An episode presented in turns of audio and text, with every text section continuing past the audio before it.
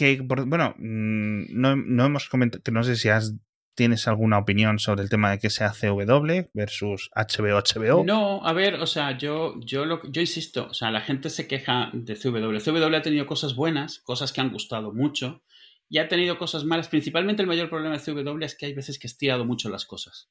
Más allá de donde ya tenían historia, más allá de donde claramente los actores ya no tienen ganas. Flash, por ejemplo, Flash durante un tiempo se mencionaba como la mejor serie del CW, super guay, no sé qué, y ahora ya es un poco cansina. Ya la gente... Hostia, un poco cansina, hasta mis hijas la han dejado y se han dado cuenta, niñas de apenas que no llegan a los 8 años, de, de, en plan, pero me estáis vacilando, o sea, se sienten realmente estafadas, estafadas por, por, la evolución que ha tenido Flash, porque se han metido tan dentro, o sea, pero que, que yo las veía hablar de la serie pero como, como tú en un foro de Star Wars, a lo mejor, ¿eh? O sea, con, con, una profundidad. Y las primeras tres temporadas, muy bien, la verdad. O sea, las primeras tres temporadas, súper, súper bien. Pero no, igual que, que Arrow, Arrow, Arrow, tenía un fan following tremendo, o sea, durante un tiempo. Pero le pasó lo mismo. O sea, llegó un momento en el cual no supieron dónde parar. Y para cuando pararon ya era muy tarde, ya estaba como ensuciada la imagen de la serie, ya era muy difícil recuperarlo. Con Flash están igual, con Supergirl cada vez están inventando cosas más raras para continuarla. Eh, honestamente, Legends of Tomorrow ni siquiera sé si continúa hoy en día. No sé si, si, si la han renovado, si lo han renovado. ¿Lo de Doom Patrol y eso está ahí? Doom Patrol sí, no, Doom Patrol no es parte del CW, Doom Patrol es para adultos, Doom Patrol dice palabrotas, eh, Brendan Fraser dice fuck más que ninguna otra palabra, está en otro sitio. Está, acaban, de, acaban de empezar la tercera temporada, hace una semana. Y, y, está bien. Pero esa tiene su nicho muy nicho, esa, ¿eh? Hay Sandman que está aquí encima. Ay, por Dios. ¿Sandman va a estar ahí? Sí, está aquí encima ya. ya ¿Qué es eso que te decía yo que, que también está el David Goyer? Uf. Uf. Esto es, pero para mí esto es un poco, ¿sabes? Como que es, es un poco como, como tú vas a la montaña rusa. O sea, cuando estás de subiendo empiezas a pensar que es un poco mala idea, pero ya, o sea, que pase. O sea, y, y al final, eso, al principio cuando salga, va a ser una adrenalina, tanto si te gusta como si no. Es que, chico, la, por ejemplo, la, mira, la adaptación de Astin, te las estás viendo muy buenas estas últimas veces. Sí, sí, sí, Bad Omens, una muy buena adaptación. Ha salido muy bien, sí. Eh, esto de Fundación, también comentabas que bien, no sé qué. Esto de Sandman, yo sé que es muy especial. El, el E Last Man, nuestro patrocinador, también te está gustando mucho, que lo, lo comentaremos en el futuro. Sí, lo comentaremos. Una historia de hace un tiempo y han cambiado muchas cosas en los últimos 10 años en cuanto a lo que se considera, yo que sé, correcto, moral y todas estas cosas son de mucho antes. Bueno, todo lo de Asimov es de un mundo un poco diferente. No me refiero al mundo de sus libros, sino al mundo de Asimov. Ya, ya. El mundo de los, los señores que escribían ciencia ficción en esa época. Pero incluso eh, eh, Y de las Man, que es de hace 10 años, un poquito más de 10 años, o sea, ha cambiado muchísimo. Solo la existencia de Twitter ha creado una aceleración en temas de, de, de, aceptación, tolerancia y eso, que un montón de temas que se tocaban solo por encima en una serie que puede dar tanto mucho juego como ser problemática, se tienen que atacar un poquito diferente. Y lo están haciendo y no lo están haciendo mal. Pero es lo mismo, no es el cómic, porque no puede ser el cómic. El cómic es un producto de su tiempo. La historia puede sobrevivir y los personajes, pero la historia como se contó, no. La discusión que tenía hoy en Twitter con Fundación sea, no puedes decir que quieres que no te lo cambien porque no te funcionaría. Lo que, de hecho, lo que daba es, el ejemplo es, o sea, una adaptación siempre tiene, parte de lo que tiene que adaptar es adaptar al medio en el que va a hablar y a la época en la que va a contarlo. Y a veces tienes suerte y te sale un Señor de los Anillos y a veces pues te sale un Hobbit. Que no digo, a mí el Hobbit al final lo volví a ver hace poco y lo disfruté. Pero es cierto que está muy tirado, muy cogido con pinzas y no está ni de lejos a la altura del Señor de los Anillos las pelis, sí, la trilogía. Pero es lo de nuevo. El, el, Hobbit tuvo ese cambio de que Guillermo se fue, sí. digo Guillermo como si fuera mi colega, y, le, y, y, no tuvo ese año de preparación y ya sí. está. Sí, pero, pero, es eso, o sea, una adaptación puede salir mal o puede salir bien, pero el hecho de que exista es bueno, siempre es bueno. Siempre es bueno en el sentido que no quita lo que es. Te puede salir Galáctica o te puede salir V. ¿Sabes? Es lo mismo. Si quieres usar dos ejemplos menos polémicos. BSG, un montón, mucha más gente está de acuerdo que es mejor que la original, así que valió la pena hacerla. V, mucha gente acepta que la original es una mierda y que la nueva es una mierda. Entonces, pues bueno, se intentó. Ya, pero la nueva tiene a Morena Bacarín. Con su cuello de dos metros y medio. es verdad, que cuello más largo. Madre mía, pero como sale con el pelo cortísimo, se le ve el cuello. Yo no sé si es un cuello largo o simplemente son eh, los músculos esos de encima del hombro infradesarrollados. No, lo sé, no lo sé, pero te lo juro. o sea, me quedaba yo hipnotizado viendo el cuello y decía, se le va a romper. O sea, no puede sostener ese peso de la cabeza. Que es brasileña ella o de por ahí, ¿no? Eh, sí, bueno, sí. Que te decía que cuál sería una de las series que tú, tú dirías, venga, ok, Babylon 5 el reboot ha salido bien o ha salido mal, ¿no? Es decir, venga, toca el siguiente. ¿Cuál es lo que tú querrías rescatar? Piensa, puedes pensar. Automan. Que estamos, estamos en un podcast y puedes cortar el. Automan. Automan. Sí, señor. ¿Automan no eran los enemigos de los griegos? Automan no era donde dejas los, los pies cuando estás. Es, es, es, en español también se llama otomano, es donde pones los pies. se dice muy poco, se dice muy poco. Lo primero sí, obviamente. Lo de, como sinónimo de turco sí. Lo de otomano como, o la otomana como esa silla. Apoya los pies en el turco, me encanta. en el otomano. Me parece, me parece que habrá empezado como alguna especie de insulto y se ha quedado ya culturalmente en, inglés. Se dice mucho. Sí, sí, no, es la palabra. Sí, sí, sí, totalmente. el, silloncito en el que apoyas los pies es del otomán. Pero porque entiendo que era una cosa que... Que parecía un turco en arrodillado. Existe, ah, no, existía de allí y se ah, bueno, sí, puede ser, claro. Y, No, puede ser, no, ya te lo digo yo. Vale, vale. Es como si a una maca le llamásemos la caribeña o algo así. Vale, sí, vale. Puede ser, puede ser.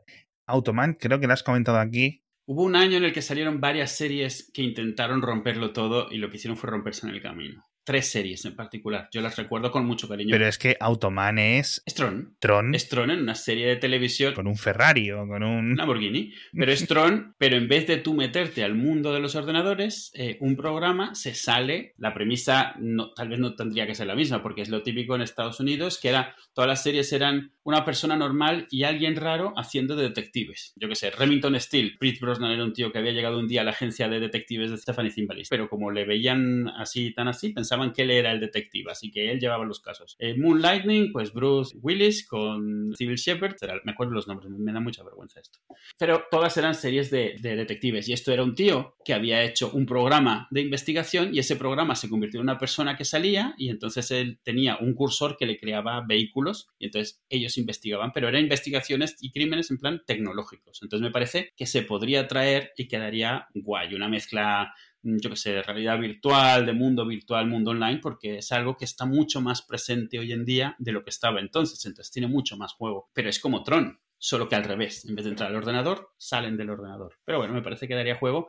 Y me, si, si en esa época podían hacer los efectos que podían hacer, ya me imagino ahora. ¿Y cuáles eran las otras series que decías que se estrellaron? La otra es una que se llamaba Manimal, que estoy seguro. ¡Hostias! Que Manimal, Manimal empezó porque alguien escribió una servilleta Manimal y dijo, joder, qué buen nombre.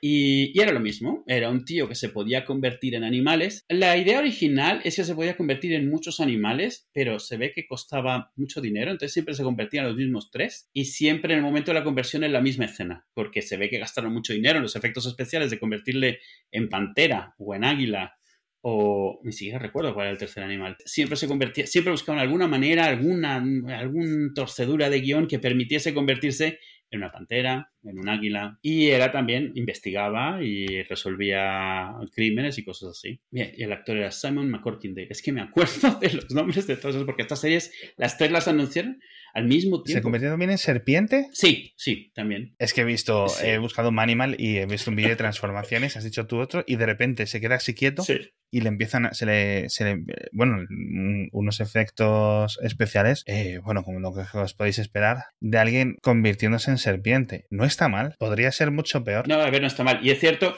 se convirtió durante la primera y única temporada en otros animales, pero no lo veías suceder. Ah. Sucedía detrás de cámara. De repente salía y era un delfín. Y era. Ah, no me acuerdo. Ah, sí. Sí. Ah, bueno. Pero no se veía. Salió un delfín. Puede ser un concepto quizás en animada. Ah, eso sí. Pues, tal vez podría funcionar. Bueno, en, en, animada esto es Benten. Sí.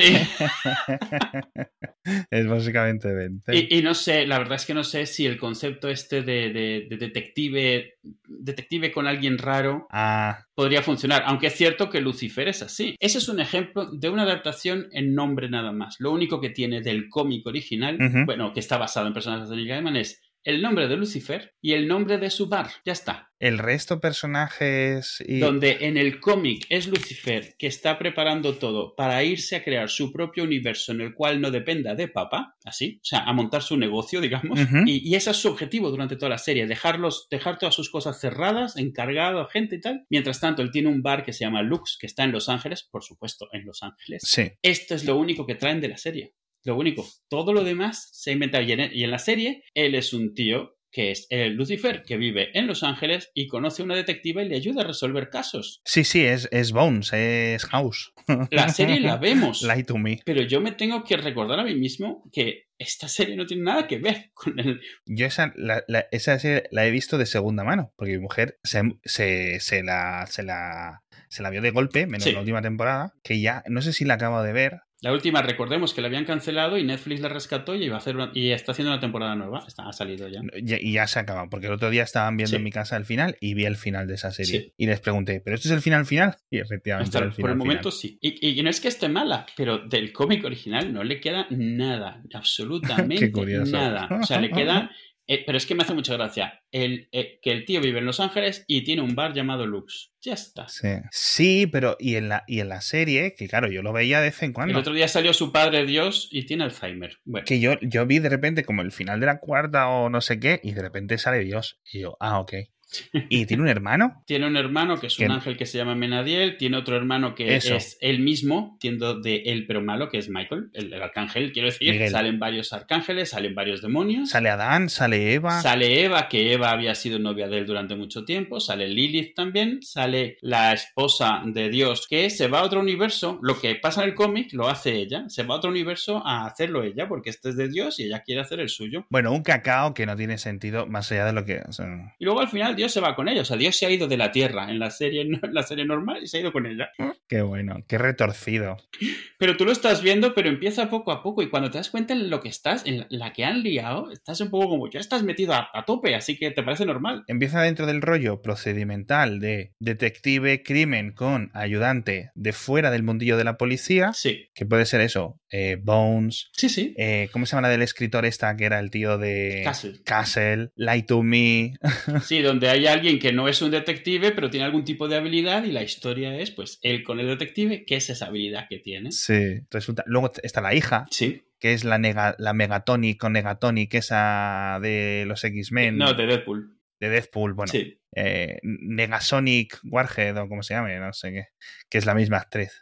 Si te hubieran contado de que iba y eras súper fan del cómic, hubieras echado pestes. Pero es cierto que un montón de gente la ha visto, lo suficiente como para que hayan hecho seis temporadas, que no es poco hoy en día, ¿eh? Tampoco está tan mal, pero es cierto que no han hecho nada del cómic y si alguna vez lo quieren volver a hacer, lo tienen limpito. Nadie lo va a relacionar con esta serie. Que estaba viendo que Automan, Sí. por volver un poco al tema, pone 12 episodios, madre mía. Sí. Hicieron 13 y el 13 ni lo echaron. Sí. O sea, joder, ¿y esto es lo que has elegido para el remake? Madre mía. Entre el 83 y el 84, pero es que pone producida por Glyn A. Larson. El que las producía todas, tío. Todas las Que series sí, las que era el. Bruckheimer de los 80, Sí. me parece bien. Pero es que aquí el amigo Larson es el que hizo también Knight Rider, Sí, claro. que es otra serie de un coche con un tío guay, con no sé, no sé cuánto. Y no solo esa, hay una que se llamaba, ¿cómo se llamaba? El Cóndor o el Night Cóndor o Nighthawk, una de estas. O, o esas eran dos diferentes, no lo sé, que era con una moto. Y, y también son los mismos de Airwolf, del Lobo del Aire, que era un helicóptero. Y Blue Thunder, que era otro helicóptero. Hostia, ¿tú viste la de, la de que era Hulk Hogan y una lancha? Era básicamente el coche fantástico, pero en- en- con una lancha. ¿Una lancha? Claro, yo se lo veía como con 11 años o con, o con menos o con 8. Bueno, esa lancha era, bueno, hostia, tío. Y, eh, uf, joder, esa lancha, tío. Qué cosa más loca era. O sea, era súper chula. ¿Cómo se llama esa serie? Thunder. Qué locura. y la tercera serie, ya que las tres, es una que se Por llamaba favor. Misfits of Science. Ah, esa ya me suena, hombre. que era, que era como, como un poco los X-Men o algo así. O sea, unos tíos. Salía ahí Mónica, la de Friends, su debut. Cierto, antes. Sí, sí, sí. Eh, y eran todos, era un grupo de chavales que tenían poderes. Ella, ella tenía como movidas psicotelequinéticas, no sé qué. Había un tío que si había estado experimentando en el mismo y si se apretaba la nuca se hacía pequeñito. Había un tío que echaba rayos, que estaba muy, o sea, estaba, también es en el que se les fue todo el presupuesto de la serie, porque los rayos es, es uno de esos efectos que se tenían que hacer a mano, escena por escena, o sea, eh, ¿cómo dices? Em, fotograma por fotograma, pintándolos a mano en esa época. Entonces, cada vez que él usaba sus efectos, ya te imaginabas el presupuesto del, episodio disparándose, pero era lo único que hacía.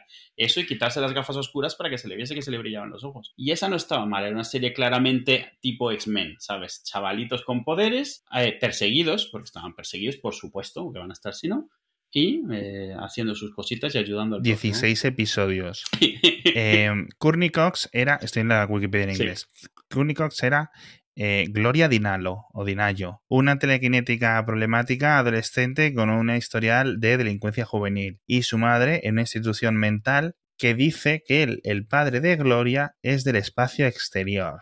Eso es Star Lord. Nunca llegaron a ahondar en ninguno de estos temas. ¿eh? No, ya imagino, ¿no? Y eso, y que tenía telequinesis la, la amiga Mónica. Esto es gracioso porque esto, estas tres series, ¿sabes qué parecen? Como que vamos a probar algo nuevo. En vez de hacerme un piloto y ver si me gusta, vamos a hacer toda una temporada y ver si gusta. Y las, o sea, las anunciaron con tal bombo y platillo. Yo recuerdo el día que vi el anuncio, que venían las tres anunciadas al mismo tiempo y yo con los ojos como platos, porque las tres estaban, eran mi tipo de serie, ¿sabes? O sea, total, total, totalmente, en una época en la cual no había ninguna serie que me gustase de, ese estilo, que eh, nada, cero, absolutamente nada, y era como de un día para otro. Y yo las veía, claro, en las teles de tubo y eso, yo lo que veía era esto, era como ir al cine. O sea, estos efectos especiales, estas cosas. Cada vez que veías, yo que sé, Automan, que era un Lamborghini precioso, pero además con neones. O sea, espera, no, no, no, no, tenías ideas sexuales porque eras muy joven, pero si no... que escucha, escucha, escucha, porque has sacado aquí, vamos a meter un poco, vamos a hilar porque tenemos que hablar de las traducciones. Misfits of Science, los inadaptados de la ciencia. Ojo que nunca supe los nombres en español de ninguna de estas porque no recuerdo que hayan dicho, me acuerdo, Manimal, Automan, que yo creo que no los tradujeron, y Misfits of Science, en el anuncio es que me acuerdo del anuncio y lo, lo, llamaron con el nombre completo. Los científicos rebeldes. Misfits of Science. En México, Colombia, Perú y el resto de Latinoamérica, los científicos rebeldes. Este debe ser lo típico, que era el subtítulo, porque tienen que ponerlo en español, pero no le llamaban así en la cadena. Y se convierte, sí. Y básicamente, por cierto, en Alemania y en Francia, según la Wikipedia, fue bastante exitoso, ¿Ah, o al menos bastante de culto, y de hecho, en Alemania sí se emitió el final, Ostras. que en Estados Unidos cortaron antes. Entonces tienes que ver ahí el, A lo mejor tú nunca has visto el final de, la primera temporada. Posiblemente no, fíjate. Aunque conociéndoles será un episodio más, porque no era una historia, un arco, ¿sabes? Era episodio por semana. Pero oye, me lo voy a buscar. Si tuvieses más años, podríamos hacer un episodio entero de las series con vehículos. Igual que hay series de detectives, eh, de parejas disparejas de detectives, hubo toda una temporada, una época de series de vehículos que al final culminó en el coche fantástico. No, no, en el coche fantástico la serie que todos recuerdan, sino el coche fantástico la segunda con el coche rojo que nadie recuerda. ¿Cómo se llamaba? ¿Cómo? Sí, hubo una serie El Coche Fantástico 2000 o algo así, y era otro coche, otro actor. Sí, sí, sí, sí, sí, sí. Night Rider 2000. Sí, y eso fue cero, nada, para nada. Pero esto fue mucho después. En el 91, bueno, hubo unos años hay diferencia contra, la original. Sí, no, no, esto sí que fue. Esto, esto, esto lo he visto yo en España, ¿eh? Sí, esto es lo típico como la gente que recuerda que hubo un segundo Messenger, pero no se acuerda de él, se acuerda del primero, pues lo mismo.